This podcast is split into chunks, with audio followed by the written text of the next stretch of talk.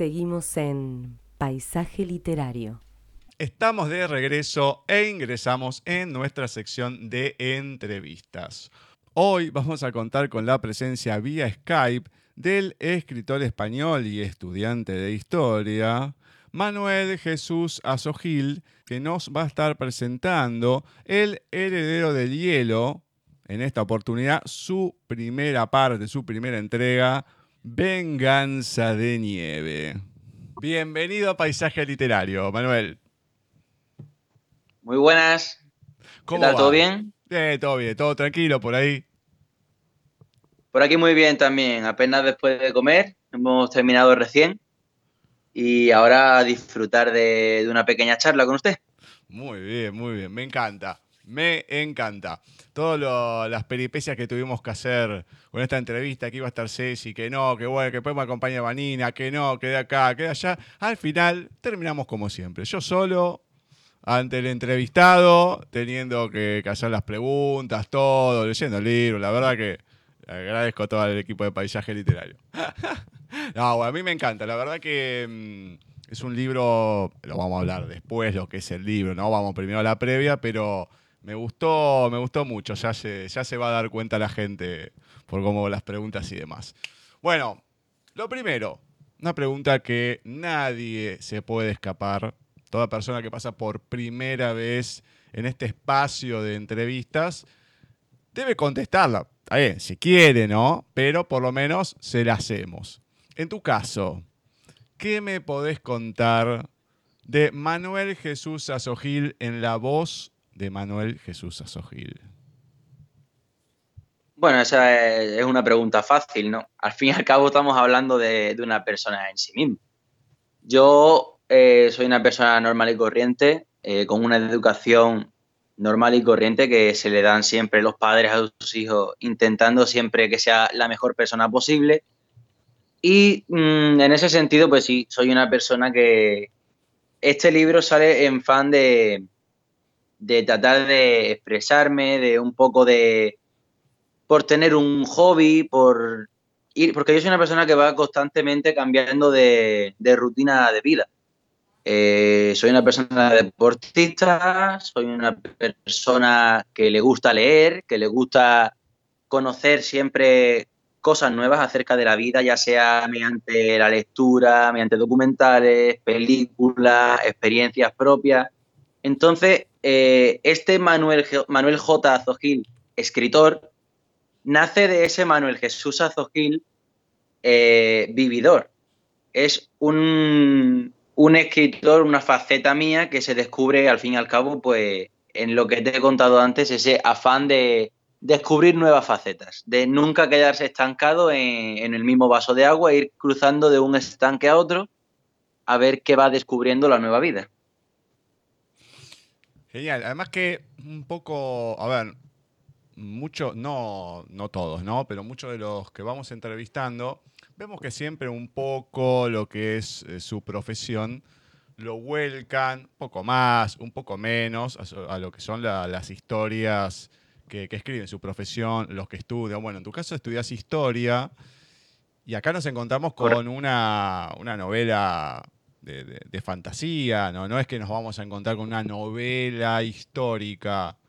Entonces es como salir un poco de, si bien es lo que te gusta, porque si es que escribís lo que te gusta, pero salís de lo, de lo que solés hacer cotidianamente, ¿no? También que hay un poco de entrenamiento acá y demás, pero de lo que es la, la historia que vos estudiás a esto, bueno, o sea, tiene, está argumentado y cuando lo vean se van a dar cuenta de cómo está armado, tiene una cierta estructura que a lo, a lo que puede llegar a estudiar Manuel se puede asemejar, pero no en sí, no se van a encontrar con una novela histórica típica. No, no, no, esto es claramente otra cosa, ¿no?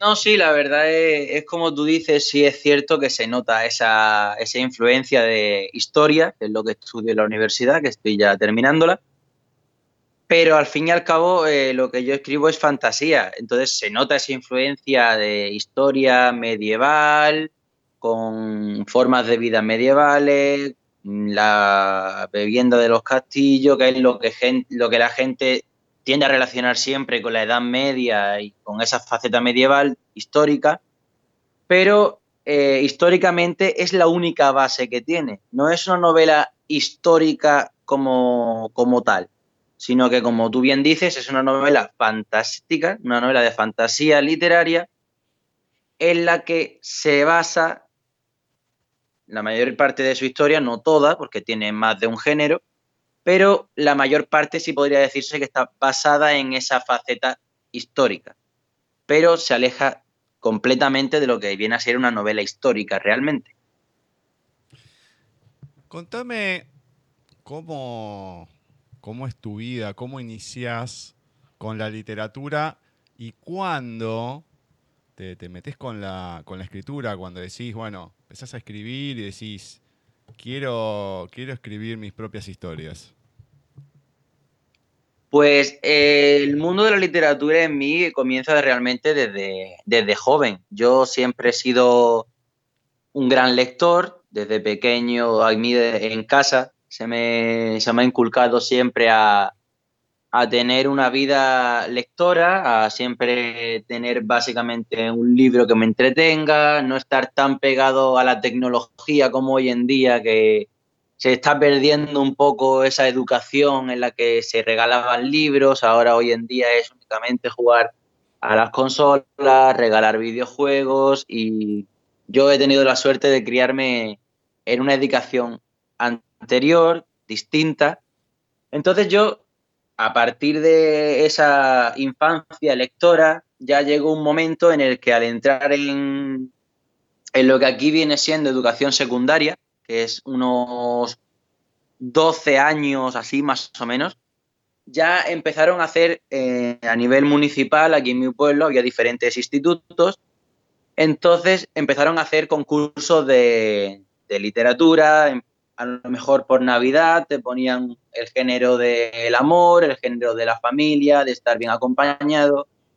En San Valentín el tema del amor, eran concursos municipales de, gente de los institutos y te ponían un tema y luego pues se reunían todos, había un jurado y se decidía mm, cuál era el campeón, un concurso. Entonces este concurso se repetía pues lo que te he dicho, tres, cuatro veces al año y ya empecé a ganar ese tipo de concursos y, entonces pues fui aumentando, fui cada vez escribiendo más, empecé a participar en concursos cada vez más grandes, pasé de, de participar en mi pueblo, que es Valverde del Camino, a participar ya en concursos a nivel de Huelva, que es la provincia entera, y a nivel de Andalucía, que, que es la comunidad autónoma en la que vivo. Entonces, pues tengo premios a, ese nivel. Ya después de Andalucía, no, recuerdo haberme presentado ya a nivel de España, porque ya empecé a crecer, ya los estudios fueron cada vez más, más grandes, sobre todo en historia, que el nivel de estudio es bastante amplio. Entonces, pues como que lo dejé un poco aparte, lo que te he contado antes, empecé a cambiar de estanque, a probar nuevas cosas, y pues lo dejé un poco estancado. Sin embargo, llegó un momento en mi vida que, fue un mal momento en el que pues necesitaba algo en lo que refugiarme y me volví a refugiar en algo que yo consideraba que era un, campo seguro. Que fue escribir, en este caso. Pero eh, como no tenía ningún concurso ni nada parecido, pues simplemente me puse a escribir algo de, fantasía, algo de, historia de lo que daba, un poco de amor, un poco de, de acción, de aventura, de amistad, algo que, que, englobase todo y a la vez pues me distrajese, me gustase lo que estuviera escribiendo y que al leerlo me gustara y me entretuviese. Y así fue como, como nació este ejemplar, que es el primer libro de una trilogía, y únicamente se escribió con el afán de, yo entretenerme. No tuve pensado en ningún momento publicarlo, sino que el libro fue publicado un poco como, como a traición. Fue mi madre la que una vez ya leído el libro y sabiendo que le gustaba y demás, fue quien me cogió el libro a traición con un pendrive, con una memoria USB, y la llevó a una editorial para que la valorasen y entonces fue cuando el libro salió publicado y, pues para mí pues la sorpresa. Yo, la verdad, algo que, nació únicamente de, un entretenimiento, al final eh, sale a la luz como algo profesional y, teniendo la, buena aceptación que, ha tenido, que ha tenido una acogida que, vamos, en ningún momento pude yo llegar a pensar que a la gente le pudiese mm, ya mínimamente gustar o preocuparse y entretenerse con algo nacido de esta forma y, vamos, ni mucho menos hablemos de gustarle tantísimo como ha gustado y de desear tantísimo que continúe con la trilogía. Bueno, muy bien, muy bien. Pero ya sabemos que es una trilogía, porque obviamente que queda ahí. ¡Ah! ¿Qué pasó acá? Sabíamos, ya me habían anticipado que era la primera parte y demás, pero no que me iba a quedar tan ahí en suspenso. Y bien por tu madre, ¿eh? Bien, bien ahí, porque que las cosas queden guardadas. Bueno, hay que animarse. Hay que animarse a mandarlo. Si se publica, se publica. Si no, no.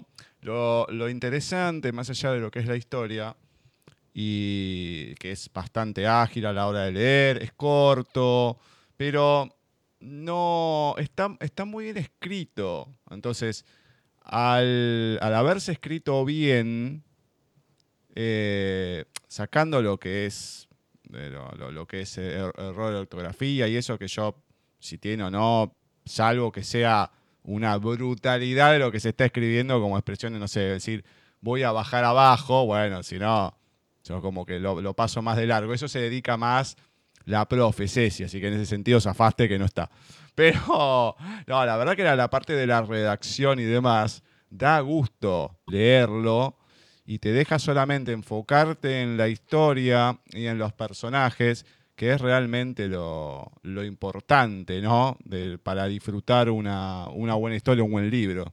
Sí, la verdad que, sí, es un poco la, dinámica en la que me basé a la hora de, seguirlo, porque ya una vez, pues ya el libro iba a ser publicado, fue cuando ya sí que decidí darle esa versión ya mm, más estilizada, más profesional, y ahí fue donde cambié las expresiones para quitarle el tono coloquial y darle eh, un tono más culto, pero que mm, yo una de las cosas que siempre he odiado a la hora de, leer es los libros que son muy enrevesados a la hora de hablar y que al final no te enteras de lo que estás leyendo. Mm, entonces, entonces, una de mis líneas, de mis características principales, que me las han recordado siempre en las entrevistas anteriores que he tenido, es que tengo tres características principales. La primera es la sencillez con la que, con la que cuento la historia, con lo que es un lenguaje en el que todo el mundo puede entenderla fácilmente sin perderse. La segunda es el, el manejo de la intriga y del suspense, mm. que hace que el lector quiera seguir leyendo aunque termine el capítulo y que termine intrigado. Y la tercera es algo que, siempre me lo dicen, pero no quiero decirlo yo y quiero que la gente lo aprenda por, su cuenta. Quiero que dejar la, lanza en el aire y que, que la gente al leerlo diga, ah, pues puede ser esto. Bueno, antes de ya empezarte a preguntar de lo que es el libro y demás, em, es... Em, a ver, es muy difícil leer un, libro de, lo que es eh, fantasía medieval, todo un mundo nuevo, y uno no irse directamente a la primera historia que uno tiene como más conocida, los que la han leído, o los que lo hemos leído, pues si no parece que no, lo leí tampoco, lo que es El Señor de los Anillos y demás, toda esa, toda esa, todo ese mundo de orcos, que ya viene de antes igual, ¿no? Pero es como lo más conocido vos sos un, gran lector, siempre te gustó. No te voy a preguntar cuáles son los de cabecera, de referencia, pero no sé, esos autores que, te da gusto leer o un libro que decís, uy, che, este me gusta, me gustaría que la gente sí también lo leyera, que lo comparta.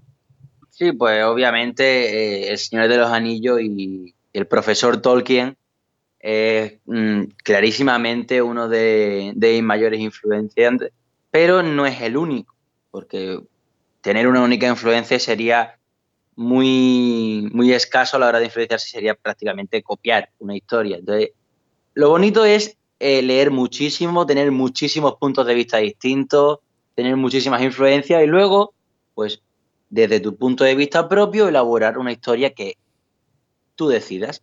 Entonces, Tolkien sí es el primero y el, primero, porque fue de los primeros que leí y de los primeros que hicieron que me enamorase de, de la literatura fantástica y de este tipo concreto, que es la literatura épica. Pero, como ya he dicho, también hay muchísimos autores, como son C.S. Lewis, autor de las Crónicas de Narnia, John Flanagan, autor de la saga Montaraces, que curiosamente es un autor que tiene una saga de creo que son nueve libros y de los cuales al menos en España, no sé si por allí lo tienen completa la saga, pero aquí en España únicamente están traducidos al español tres de los nueve ejemplares. Entonces, son libros y autores que o te los lees en inglés o mm, no terminas de leerlo. Y así muchísimos autores. Autores que estén actualmente, que puedan influenciar a la gente, que a mí me gusten mucho, pues mmm, ahora mismo diría que Morgan Rhodes. Morgan Rhodes es una escritora británica que es la autora de la que la saga ahora mismo es La caída de los reinos que curiosamente terminó hace un año o dos años, terminó el último ejemplar. Y creo que la última, la última saga que me he leído de, de este género, o creo recordar. Pero sobre todo e, esos autores. Si es verdad que no es lo único, como ya he dicho, porque al ser historiador, pues conozco a muchos autores que son autores clásicos Mm. como Genofonte, como pensadores antiguos como Platón, Aristóteles, son, manejo muchísimas fuentes en ese sentido. Entonces, acaba juntándose todo y acaba dando pues el puzzle que, que acaba como fruto. Y no únicamente de la lectura y de los estudios y documentales, series, mm, yo creo que a partir de, la lectura y de toda esta enseñanza se tienen unos principios y unas ideas que son muy buenas y que ciertamente pueden llegar a ser fundamentales, pero creo que, que lo que más disfruta un autor al escribirlo, al recordarlo y al vivirlo es siempre la, experiencia personal. Muchísimas escenas de, de ese libro y muchísimas virtudes de los personajes, situaciones, pensamientos. Muchísimas de esas escenas y de esos momentos provienen de, situaciones cotidianas. O sea que no hace falta, si hace falta en género literario y de influencia en cuestión de fuentes, pero lo que viene a ser ya eh, los pequeños matices simplemente son buscarlos en, uno mismo y en, situaciones coloquiales. Es así, tenemos muchas situaciones, pero cotidianas, pero hay que saber escribirlo, hay que saber amalgamarlo para que quede bien. En tu caso, la ventaja que tenés, en cierta manera, muchos a la hora de escribir se documentan, tienen que estar investigando y demás. En tu caso, bueno, al gustarte la historia, al estudiar historia y al ya tener incorporado la lectura desde chico de todo un género, es como que, o sea, es más fácil a la hora de eh, esa, mm, estar metido en esos mundos y poder crear a la vez uno, uno propio, ¿no? Porque crear algo, si uno no tener conocimiento, ah, no, quiero escribir, no sé, escribir una vamos al género de novela histórica. Igual me tengo que documentar lo que pasó en esa época de tal y tal cosa acá. Bueno, en tu caso se hace un poco más sencillo, pero ese trabajo ya viene de, años, ¿no? No es algo de, un día para el otro.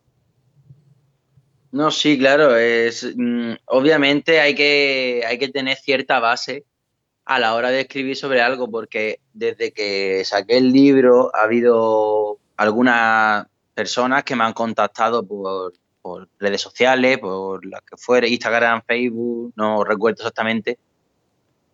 Y a lo mejor me mandaban un pequeño manuscrito o un texto o algo es lo que me, pues, me pedían opinión, qué te parece, eh, cómo lo pondrías tú.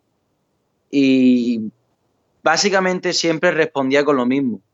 Digo, mm, obviamente yo no voy a no voy a publicarlo de la misma forma en la que publicas tú porque cada persona piensa distinta y cada persona es un mundo y no va a haber dos personas iguales.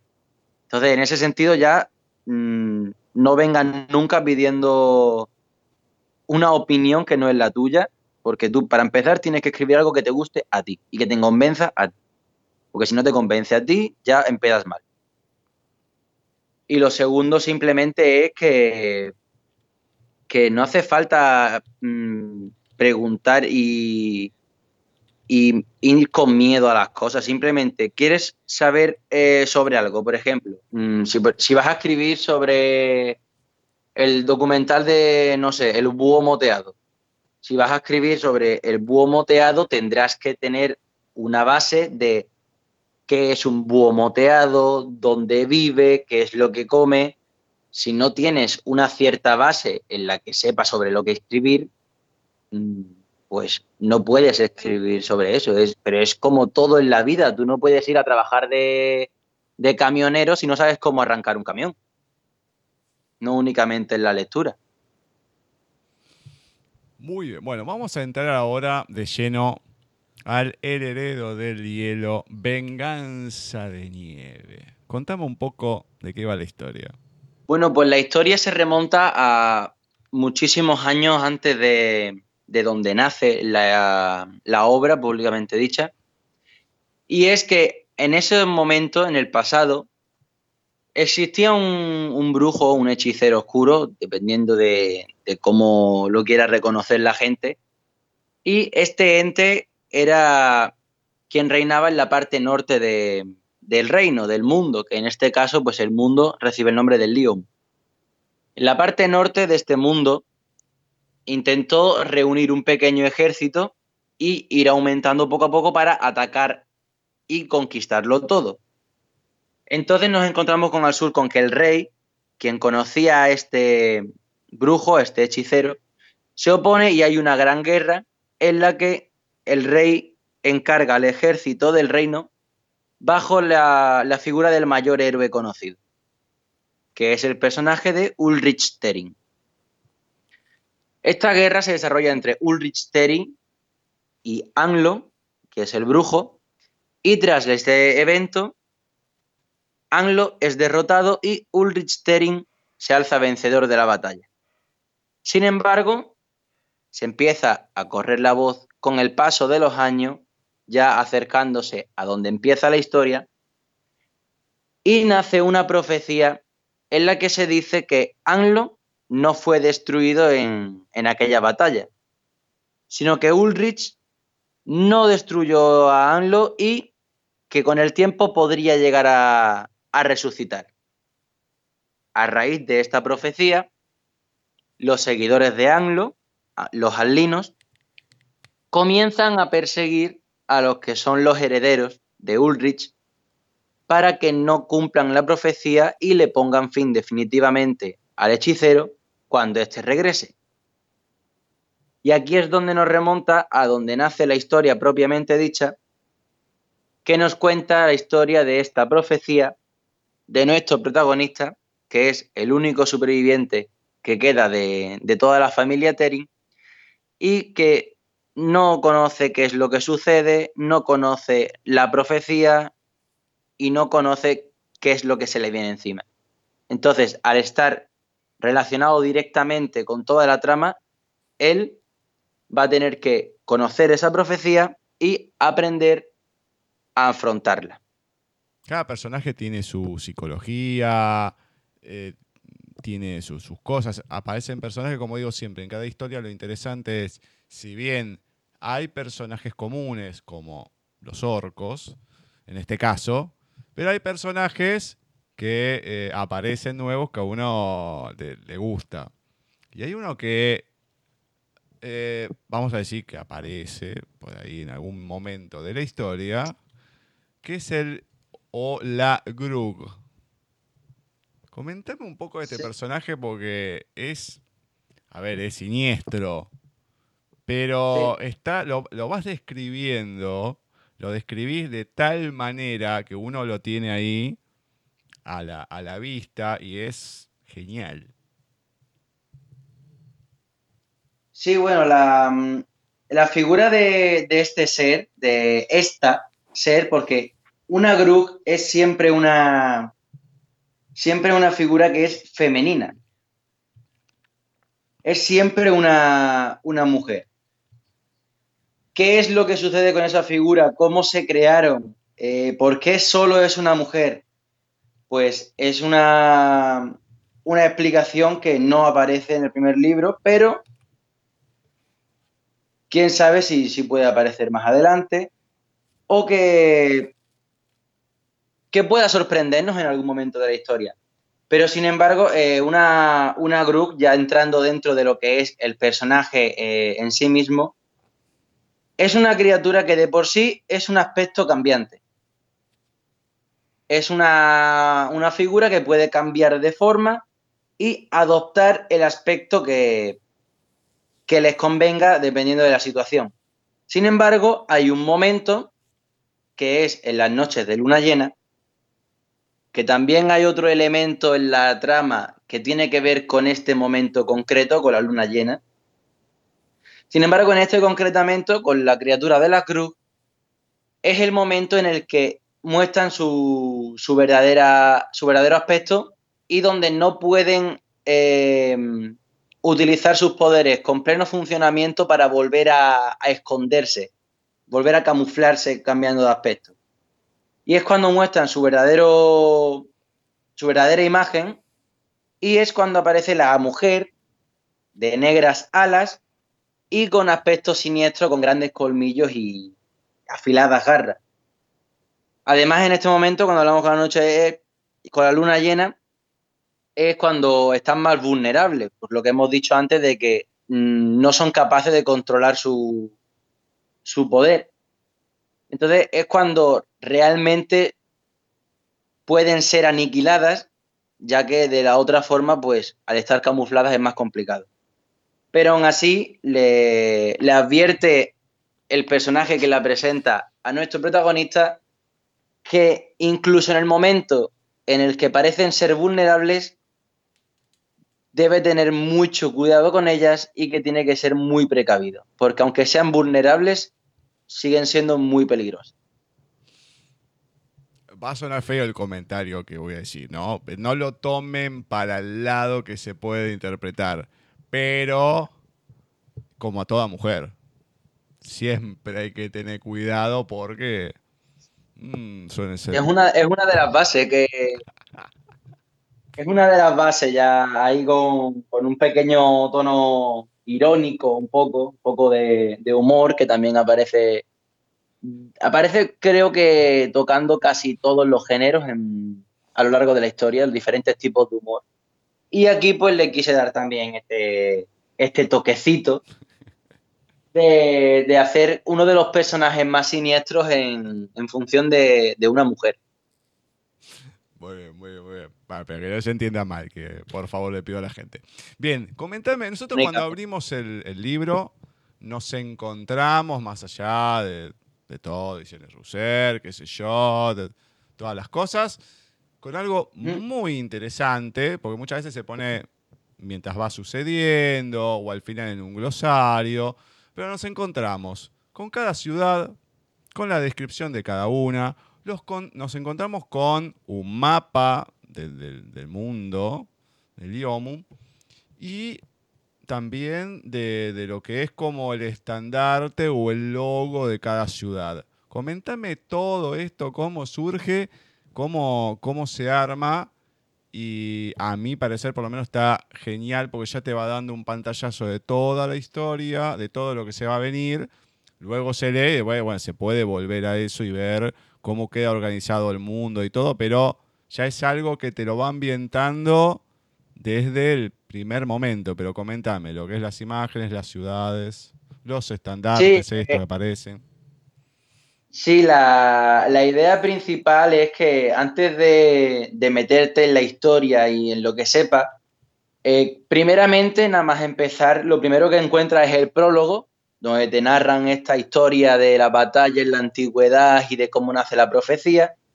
Y una vez te han explicado qué es lo que pasó en el pasado y ya vas a entrar en la actualidad de, de la obra, te presentan el mapa para que veas dónde se va a desarrollar, que veas una primera imagen del mundo, dónde está cada reino situado, dónde estaba ese norte, dónde estaba ese sur. Y una vez ya pasado el mapa general, es cuando, como tú dices, aparece cada uno de los reinos con el emblema de dicho reino y una descripción de ese reino, eh, qué es, cómo habita, cómo viven, una pequeña descripción para que la gente ya una vez empieza a leer la obra y ya aparezca un personaje que provenga de, de este o que vaya hacia ese lugar, que ya entienda, ah, pues en este lugar aparece al principio. Le echa un vistazo y dice, vale, pues esta gente es de tal forma. Porque en esta obra hay, como tú dices, cada personaje tiene su propia psicología y lo mismo pasa con las ciudades. Cada ciudad tiene su propia forma de ser y su forma de vivir dependiendo de, de la forma del- en el, la forma de vida a la que se haya adaptado en la zona del mapa a la que corresponde dicha ciudad. Y dependiendo de esa forma de vida, pues se, se crea el emblema del reino que en alguno de, de, lo- de los reinos el mapa te dice dónde está ese reino y únicamente mirando el emblema ya te haces una idea de, de qué es lo que sucede en esa, en esa ciudad. ¿Los dibujos los has hecho vos o los hizo otra persona? Los dibujos lo- los hice yo. De hecho, antes de, de empezar la historia en sí, eh, lo hice tal cual. Eh, escribí el prólogo y una vez hecho el prólogo, antes de empezar la historia, ideé el mapa. Y ya una vez hecho el mapa, me dediqué a los emblemas de los reinos y una vez hecho los emblemas de los reinos, cada ciudad identificada tal como era, es cuando empecé a, desarrollar la historia. Entonces, lo hice yo, al igual que, que la portada, pero luego hubo una persona que es la que hizo el dibujo bien. Bueno, está bien, vos hiciste los trazos principales y una persona lo dio un poco mejor, está bien. Yo, yo, mm, gracias a Dios, lo que se me da bien es escribir y no dibujar. Entonces yo el, el dibujo hice una chapuza, hice un boceto y la, la persona encargada, que, que fue una amiga mía, fue la que me hizo el, el dibujo bien hecho. Y ya pues se encargaron de más de repartir el dibujo. A mí me hizo acordar en cierta manera, el año pasado se lo, mm, se lo había recomendado, me parece que no al aire, por privado, eh, a uno de los otros eh, escritores de Ediciones Russer, eh, una historia sobre dragones y demás que hubiese estado bueno que en, algunas partes aparecieran ciertos dragones o ciertas, ciertos seres y demás, porque era ricos a la hora de describirlo, bueno, hubiese estado bueno. Y le decía, tipo como era acá, por lo menos se llamó así, en España sé que tuvo otro nombre, los libros de Elige tu propia aventura. Eh, allá tiene un nombre ligeramente distinto. Pero bueno, estas historias que uno iba leyendo. Creo que, creo que, creo que sé de, qui- de qué estás hablando, creo que sí. Entonces, claro, uno iba leyendo y te decía, bueno, si decides tal cosa, tal página y demás. Y de tanto en tanto. Sí, son juegos de rol, ¿no? Tipo parecido a ese estilo. No sé si puede ser, pero un poco más primitivo, digamos, ¿no? Porque iba siguiendo la historia, entonces tenías que tomar ciertas decisiones. Entonces decía, Mm. si querés ir a hablar con tal personaje, vas, vas a tal página, si no, a tal otra página. Y claro, de tanto en tanto te aparecía un dibujo, pues, a ver, era todo en, en blanco y negro, en un color medio, medio verdecito a veces, por lo menos acá como estaba impreso.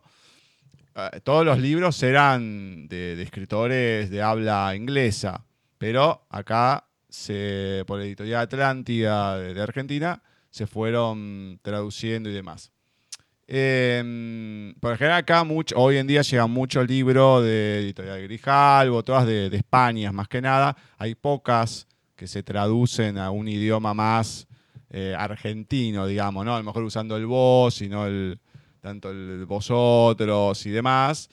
Pero eh, en esa época, bueno, era un poco más eh, hecho acá en Argentina. Yo he conseguido libros de, España. Pero lo interesante era esto, que, te iban apareciendo algunos dibujos de algunos sets, de algunas situaciones, de algún paisaje y demás, hecho como una especie de boceto sin dibujado nada, simplemente los trazos y demás. Y me hizo acordar mucho, mucho a esto, porque es interesante ver el, el emblema a lo mejor de cada una de las ciudades, lo que es el mapa y demás, es algo que complementa lo que es la historia y te lo hace vivir, por lo menos a mí, ¿no? A lo que es mi gusto, de, de- de otra manera. Entonces, no sé, a mí es algo que me, que me gusta bastante como, como lector, eh, que no solamente sea la palabra en, este, en estos sentidos, ¿no? Uno lo imagina además, pero, qué sé yo, es algo como que se complementa simplemente. No sé si, o sea, cómo surgió la idea, si lo has visto en, en otros lados o si era para guiarte vos, o si alguien te dijo, che, estaría. Bueno, Creo que no, por lo que contaste, ¿no? Eh, lo que te he contado antes, simplemente eh, lo, ideé al principio, entonces al haberlo ideado al principio, ya luego la historia era simplemente, eh, iba escribiendo sobre dónde se iba desarrollando y sí que tenía lo- los dibujos al lado, los bocetos, y pues iba mirando, sobre todo a la hora de medir las distancias, de cuando van de un sitio para otro, de que pasen más o menos el mismo tiempo, de que no se mm, pasa a lo mejor de un sitio a otro sitio dos días y sin embargo de uno a otro sitio que está más cerca pasen tres. O al revés. O sea, siempre teniendo los dibujos al lado en, en básicamente cualquier situación a la hora de contrastar eh, personalidades de una ciudad y de otra, como se da en, en un momento del libro, sí que iba con, con los emblemas puestos hasta tal punto que tenía puesto el emblema en esa misma escena para mm, tener siempre localizado cuál era de cada sitio, si, si recuerdas a esa parte de la historia en concreto. Mm. Y, y siempre he tenido los dibujos en- a, a mano, sobre todo el de la portada, que, que directamente te aparece en la portada y más adelante descubres qué es lo que es y la importancia enorme que conlleva. La verdad, vuelvo a repetir, muy buena idea, te da otro impacto desde el principio y no como se hace mucho al, al final con el glosario y todo, ya te lo hace meter de, otra manera. Y bueno, y después de una vez de esto, entramos a, a la historia, eh, pasando el prólogo, pasando las ciudades, los dibujos, los mapas y todo, y nos encontramos con Josh, con Will, cómo se va desarrollando la, la historia, cómo aparece el, el Montaraz, y bueno, de ahí, y ahí además todo lo que se le viene a cada uno de ellos. Mm, Es un, un comienzo que como empieza con una situación muy impactante de, de momento, mm, muchos personajes de la nada que empiezan a interactuar todo, te empieza a contar todo qué es lo que está pasando, entonces puede llegar a ser un, comienzo algo lento, pero en cuanto pasan los dos tres primeros capítulos que ya empiezan a, a darse las situaciones del libro propiamente dichas, ya el libro empieza a coger carrerilla y ya es un capítulo detrás de otro y ya mm, se, te, se, te, pasa muy rápido. Únicamente es esos primeros capítulos lo que aparece mucha información, porque aparte de explicársela al protagonista, a Josh, eh, qué es la profecía y qué es lo que está pasando, pues nos la presenta también a todos los lectores. Eh, aparecen la presentación de los dos protagonistas, que es algo más extensa porque son quienes van a desarrollar la historia. Josh en mayor medida, que es el protagonista principal, y Will, que es un protagonista secundario, por así decirlo, y que es eh, el amigo de la infancia y que también nos lo, explican ahí y, comienzan a vivir la aventura. Y luego más adelante, pues aparecen nuevos personajes. Una de las cosas que me gustó de la, de la historia es eh, la aparición de los leopardos, ¿no? De, un animal. Eh, muchas veces en, otro, lo que es el chamanismo y demás, está lo que es el, el animar de, poder. Pero bueno, esto, este, mm, este animal que aparece que es, en cierta manera, venerado, cuidado, tratado, en cierta manera, como, como un igual, ¿no? En toda esta, esta tierra, que es el, leopardo. Contame la, la, importancia del leopardo en lo que es la pues historia si la, como tú dices, esa veneración hacia este animal en concreto, que es el, animal que aparece en la portada del libro, eh, proviene de, los tiempos de Ulrich Stering. Es el propio Ulrich Stering, el creador de la profecía, el mayor héroe de la historia de, todo Liomu, quien tenía a este animal por, acompañante. Entonces, como, como mm, respeto hacia este personaje como veneración y alabándolo, pues este, este animal se comenzó a, venerar, a cuidar y con el tiempo en la zona de la que era originario Ulrich Tering, eh, se comienza a tratar casi como, casi como un igual al ser humano. No igual de, en, todo, en todo Liomu, pero en esta región concretamente, en Elia, sí que se le trata de, cierta forma muy, muy afectiva y muy cuidadosa, porque además de ser un animal cualquiera, que es como lo ven en todo Liomu, en Elia conocen la real importancia de que ese animal, tal y como se ve en la historia, no es únicamente un animal que hace cosas de animales y ya está, sino que ellos conocen la real de lo que la real intención y esa verdadera forma en la que ese animal vive y por qué es tan importante desde los tiempos de Ulrich.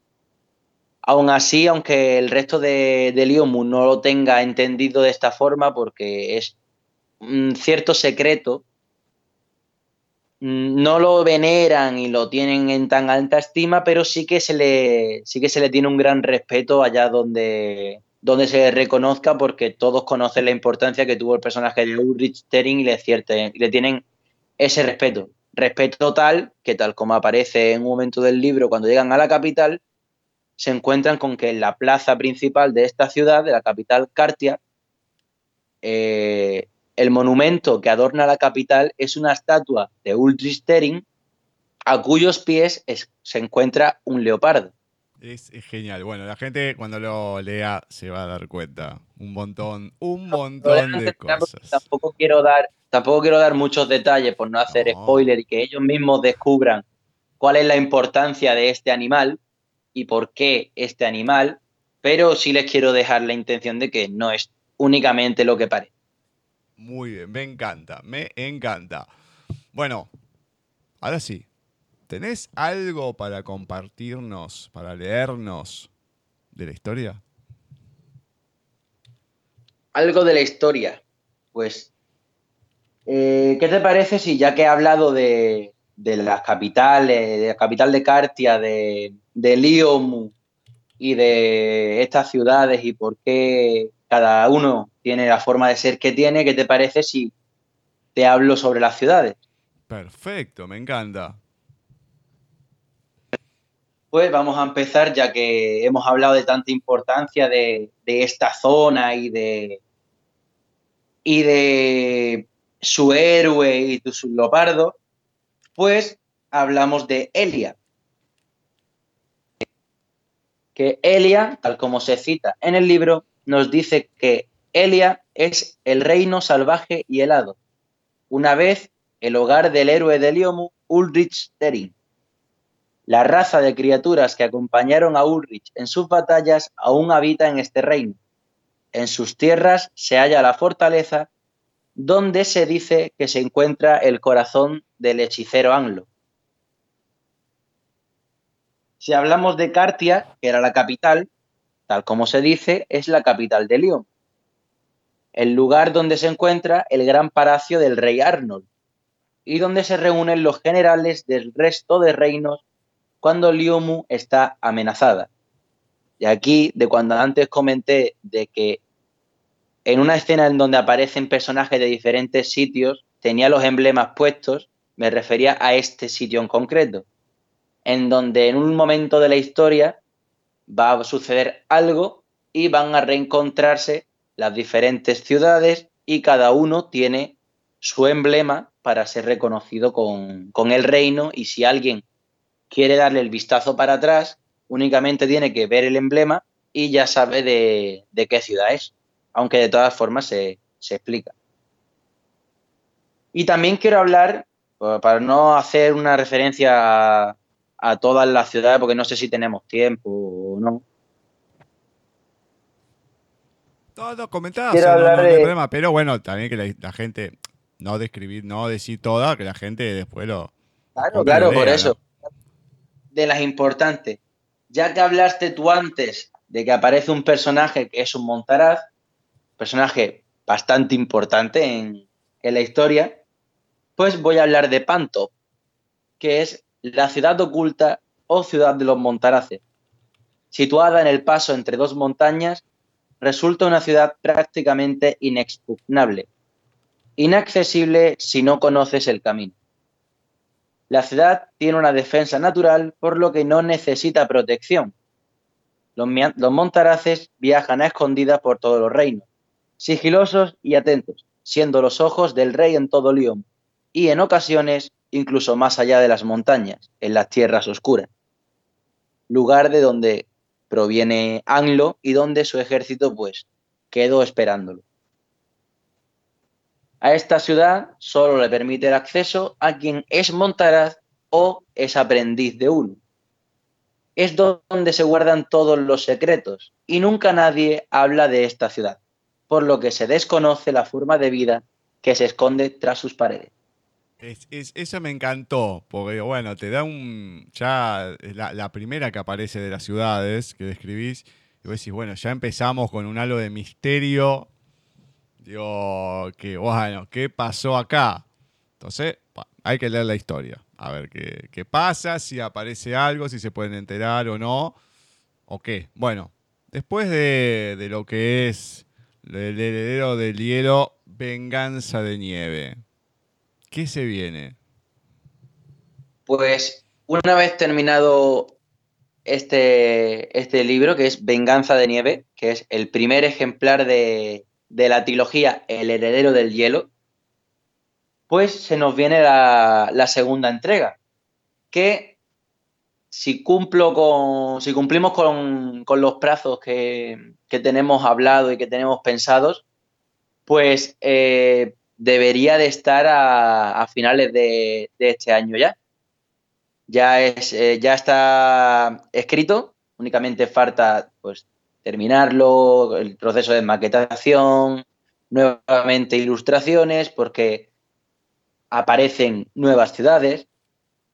Entonces, pues hay nueva maquetación, nuevas ilustraciones, una nueva historia que continúa con, con esta, ya que el final, pues, acaba como acaba.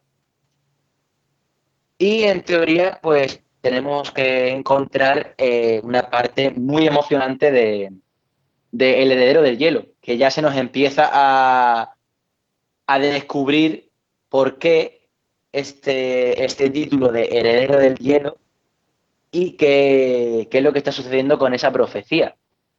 Entonces, dentro de muy poquito estará la, segunda parte. Hmm, bueno, esperemos, esperemos que, se dé a fin de año, cuando sea. Y bueno, ya seguramente falta mucho, pero esperemos el año siguiente tenerte de vuelta con la segunda parte. Además que ya no me dejen así, ¿no? Ya leí la primera, ahora quiero saber cómo termina todo. A mí no, no me gusta empezar a leer algo y no saber cómo termina. Por eso yo empecé a leer de casualidad, ¿no? Harry Potter cuando justo se estaba por lanzar el, el, último libro. O sea, que tuve esa suerte porque tantos años, la verdad, no me lo hubiese bancado. Así que, bueno, es un poco impaciente. Pasa como a mí, muchacho. Imagínate, imagínate. Mi... Sí, sí, perdón. No, no, dime, dime, dime. No, no, que te he interrumpido. No, que te pasó como, como a mí cuando he comentado antes lo, de, lo del autor australiano John Flanagan con la saga de Montaraces, que yo estaba leyéndome los libros, cuando llego al tercero, digo, bueno, vamos a por el cuarto. Y me llevo la sorpresa de que solamente están en español los tres primeros. Ni cuarto, ni quinto, ni sexto, ni séptimo, ni octavo, ni noveno estaban en español. Ni se esperaba que estuvieran en español. O sea, me llevé un chasco, era pequeño, no, no conocía el inglés que conozco ahora. Entonces, pues me han pasado muchos años hasta que he podido continuar la saga. La verdad que no, no, no hay derecho para hacer ya, hiciste hasta el tercero, seguí haciéndolo, o sea, no podés dejar las historias ahí si ya están completas. Ay, claro, qué bronca la, que me da. La, la habéis traducido.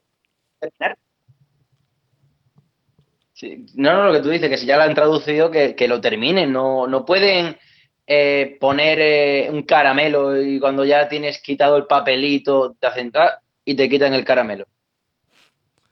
Eso Ay, no se hace. No hay derecho, la verdad. No, falta que ahora en la, la, tercera parte, cuando después salga, salga en inglés. Ah, no, la quieren en español, traduzcanla. No, no es así, o sea, Dios mío. Me gustaría. Ah, bueno. Me gustaría que, que en algún momento pusieran mi libro. Te nos pasás para el lado oscuro después. no, pero no, no el tercero solo. El tercero me gustaría que estuvieran desde el primero al tercero, pero después de estar en español, claro. Bueno, genial. Eso, eso me encanta, eso me encanta. He estado este año, eh, ahora cuando he regresado, porque el libro salió en, en diciembre, pero eh, yo no he tenido las entrevistas, ni presentaciones, ni firmas hasta ahora febrero, eh, por el hecho de que yo acabo de llegar a, a, España. Yo me he llevado desde septiembre hasta recién el sábado pasado, sábado anterior, eh, en Bélgica, porque he estado estudiando fuera de España. Entonces, al estar fuera y estudiando en inglés y, y demás, pues no tenía mucho, mucho tiempo para estas cosas. Y allí, mientras estaba en Bélgica, eh, muchísima gente que he conocido, pues al decirle que era escritor y, que escribía y, y, tal, pues los que más entendían español sí que se han leído el libro tal cual, algunos un poco con, con el traductor de Google al lado para traducir un poco lo que iban leyendo. Y mucha gente me ha dicho que, que cuando el libro esté en inglés, los avise que se lo compran sin, sin problema ninguno. Digo, ojalá, ojalá que, que Dios te escuche y, y, en algún momento lo tengamos en inglés. Ojalá. Pero, como que no? Bueno, hay que, hay que traducirlo y, y ya, que, ya que sabes el idioma, lo haces y bueno, y que salga. Hay que aprovechar. Hay que aprovechar el la, la, ola, ¿no? El impulso, así que hay, hay, que animarse, hay que animarse. Bueno, Manuel, ah, para le, le diré a, le diré a mi madre que coja el pendrive y lo lleva a escondidas otra vez. Oh, a una que tuviera el inglés o algo. No, vos cualquier cosa, si Francisco, no, que qué sé yo, vos decime a mí que yo lo, lo convenzo, no te preocupes. Sí, sí. Tanto bueno, tú, Manuel, Francisco, estás ahí para pa Comentame. Y se puede contar con vosotros. Para, finalizar, ¿dónde la gente puede contactar contigo? ¿Dónde te pueden encontrar? ¿Dónde pueden comprar el libro? Pues a mí me pueden encontrar en, en todas las redes sociales, en Twitter, en Instagram, en Facebook, eh, en WhatsApp no, porque no lo voy a dar, pero en Twitter me pueden encontrar como Manu Azogil, en Instagram como... En Instagram tengo dos cuentas, una que es la cuenta personal, donde es Manu JAZF98, y la cuenta literaria que es mj.azogil, donde subo pues eh, fragmentos de, del libro, están subidos todos los reinos, el mapa, la, sinopsis, hay cosas del heredero del hielo, y aparte del hielo, para no centrarlo únicamente en eso, pues también subo eh, frases, microrelatos y cosas que, que, escribo por desahogarme y, y pues tengo ahí la cuenta. Y después en Facebook, pues buscando mi nombre únicamente, Manuel Azogil Feria, pueden encontrarme. Respecto al libro, pues el libro, eh, no sé allí en Argentina en qué librería se pueden encontrar, pero está por Amazon y tanto en versión física como en versión digital para, para el libro de Amazon, para Kindle, lo pueden encontrar fácilmente buscando únicamente El heredero del hielo o Venganza de nieve o Mi nombre o ediciones Ruser, también debería de aparecer. Es fácilmente localizable, es un libro que, esto no lo hemos dicho, pero es un libro cortito de 180 páginas únicamente, que se lee rapidito y, fácil, y que animo a, todo el mundo que, le guste la literatura fantástica, que quiera mm, un libro nuevo, una nueva aventura en la que sumergerse, o simplemente una novela que te entretenga durante un tiempo, mientras a lo mejor desahogas los estudios o agobios personales o lo que sea, pues mm, siempre está bien desahogarse con algo que sea mm, facilito, que te entretenga, que sea divertido. Y animo a todo el mundo a, a que se lea El heredero del hielo, Venganza de Nieve, que no se van a arrepentir. De este lado también, se los recomendamos, es muy buena la historia como dijo Manuel, cortita, así que lo van a leer enseguida. Además que encima es una tortura, porque lo lees enseguida y te queda tener que esperar hasta fin de año para ver que salga el segundo. Pues sí que no hay derecho igual, no hay derecho. Pero no, léanlo que es muy ágil, muy linda historia, buenos personajes y van a ver que se van a sorprender con un par de, cositas que, aparecen. Eh, perdona, que te interrumpa un momentito. Eh, también me mm, quiero decir que cuando esté leyendo el libro o después de, leer, de leerlo, que no tengo ningún problema en, gente que me, que me habla por las redes sociales, preguntándome por el segundo libro, preguntándome por algunas dudas que hayan tenido del primero, por mm, compartir ideas conmigo, por cualquier o este personaje me ha gustado mucho, eh, me he enamorado de este personaje, también me lo han dicho mucho, eh, o este personaje me cae muy mal, eh, que no tengan ningún miedo en si quieren hablar conmigo, que yo mm, voy a estar ahí para, echar el rato con ellos y que sin problema ninguno. Genial, es muy importante eso. La verdad que es importante que la predisposición del, del autor, porque hay de todo. Pero bueno, es importante saber eso y que la gente se pueda comunicar si quiere. No que te, tampoco te hago que no te tiene manuscrito y todo, como ya habíamos hablado, ¿no? Sino que, bueno, que hable del libro, eso ya es otra cosa. La verdad que, la verdad que eso de, mandarme manuscritos a mí y eso, eso no lo hagáis porque yo simplemente soy un, autor, un escritor como ustedes. Yo no soy nadie para, para valorar vuestro trabajo y aunque lo fuera, no deberéis de hacerme ningún caso. Así que si queréis realmente una valoración, mandársela a, editoriales, mandársela a, ediciones Ruser, que ellos se, se encargan de, valorarlo con sus profesionales y ellos os darán la respuesta que, queráis, que necesitéis. Pero no pidáis opiniones a, gente que simplemente no, no entendemos. Bueno, Manuel, la verdad que ha sido un placer tenerte en este pequeño espacio de entrevistas en paisaje literario. ha sido muy bueno hablar eh, con vos, leer la historia. La verdad que le agradezco mucho a Francisco la, posibilidad de, de, tenerte, de leer el libro. Y bueno, y ahora queda simplemente a la espera de que salga la segunda parte. Sí, yo la verdad que, he estado muy a gusto durante toda la entrevista. Eh, muchísimas gracias a ti y a Francisco por ponernos en contacto. Y lo he disfrutado, lo he disfrutado mucho, ha sido todo muy ameno, eh, he estado muy tranquilo, eh, más, más puesto en una situación que ha sido muy tranquila, muy confiante todo el momento siempre echando la mano, tanto ahora en la entrevista como cuando estábamos hablando por, privado. Y muchísimas gracias por el trato y, nada, lo he disfrutado muchísimo. Bueno, perfecto. Será hasta el próximo libro para tenerte acá y cualquier cosa que te podamos dar una mano, lo que fuera de paisaje, sabes que contás con nosotros. Pues muchísimas gracias y un abrazo y cuídense por allí. Bueno, igualmente, un abrazo gigante, Manuel. Así ha pasado por Paisaje Literario el escritor español y estudiante de historia Manuel Jesús Azogil, que nos estuvo presentando El heredero del hielo. En esta ocasión, la primera parte de la trilogía Venganza de Nieve. Le agradecemos a Francisco, como siempre, por cedernos a, sus escritores, por dejar leer sus historias, por dejar que a ustedes le podamos regalar la maqueta de cada uno de los libros que leemos, que compartimos.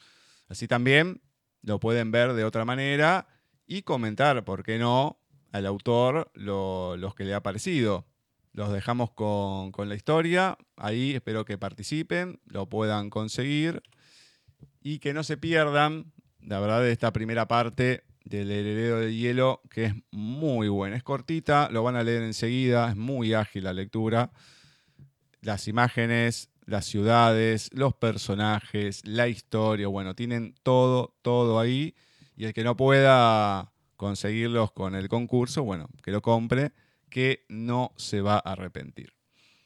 Nosotros hasta acá hemos llegado con un nuevo programa Queda solamente esperar a la semana siguiente que eh, en la primera instancia, en la hora extendida, lo van a tener a Ezequiel y a Liz con grandes conciertos que he vivido y luego nosotros seguiremos con el programa habitual de paisaje literario.